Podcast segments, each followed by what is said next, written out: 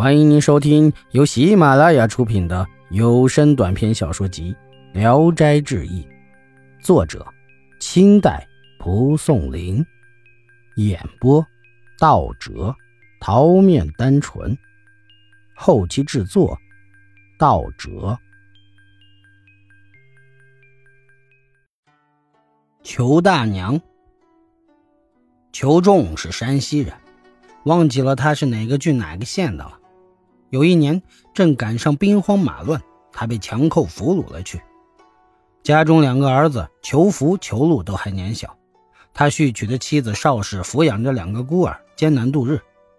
所幸他留下的一点家业，还能使母子三人维持温饱。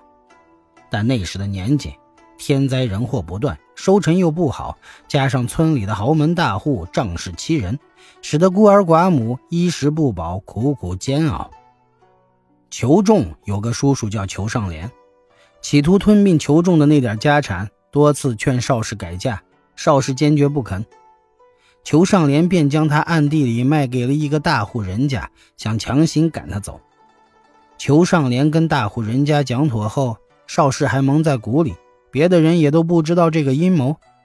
同村有个叫魏民的，为人奸猾狡诈，跟裘家多年有仇，事事都想造谣重伤。因为邵氏在家守寡，魏民便到处散布谣言，败坏邵氏的名声，以此来侮辱诋毁裘家。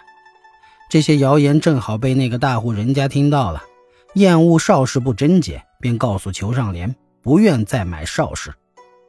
时间一长，裘尚廉的阴谋和外面的流言蜚语都传到了邵氏的耳朵里，邵氏冤愤不已，天天哭泣，渐渐的四肢不适，一病不起了。当时裘福才十六岁，家里无人缝补衣裳，便匆匆忙忙的为裘福娶了媳妇儿。新媳妇儿姓姜，是秀才姜启瞻的女儿，为人贤惠能干。从此后，一切家务事都依靠姜氏料理，家境竟也渐渐的好过起来。便又让裘禄拜了先生，开始读书。魏明见裘家日子好起来，非常的记恨。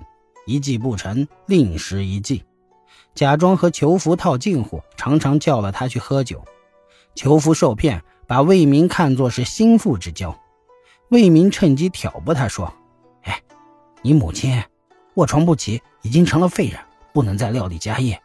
你弟弟又坐吃闲饭，什么事都不干。就你们这对贤惠的夫妇，整天给人做牛做马。况且日后为你弟弟娶媳妇儿，必定花费不少。”我为你着想，不如早点分家。那么贫困的就是你弟弟，而富裕的是你呢。裘福回家便和妻子商量跟弟弟分家，被姜氏斥骂了一顿。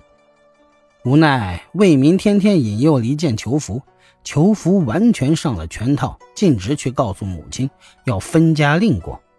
邵氏大怒，又痛骂了他一场。裘福更加愤怒。从此便把家里的银两和粮食都看作是别人的东西，尽情挥霍。魏民又趁机引他赌博，渐渐的把家里的粮囤都快输光了。姜氏知道后，没敢和婆母说。不久，家里突然断了粮。邵氏吃惊的询问，才得知裘福赌博的事。虽然极为愤怒，但又无可奈何，只得分了家，让裘福另过。所幸姜氏很贤惠，天天给婆母做饭吃，仍然像以前一样侍奉。裘福分家后，更加没了顾忌，大肆赌博，只几个月的时间，便将全部的田产输了个精光。母亲和妻子都还不知道呢。裘福没了本钱，无法再赌，竟然想拿妻子做抵押，借债再赌，但一直没有找到个愿意借债的。本县有个赵阎王，本是漏网的大盗，横行一方，无人敢惹，是当地一霸，所以他不怕裘福会食言，慷慨的借给他钱。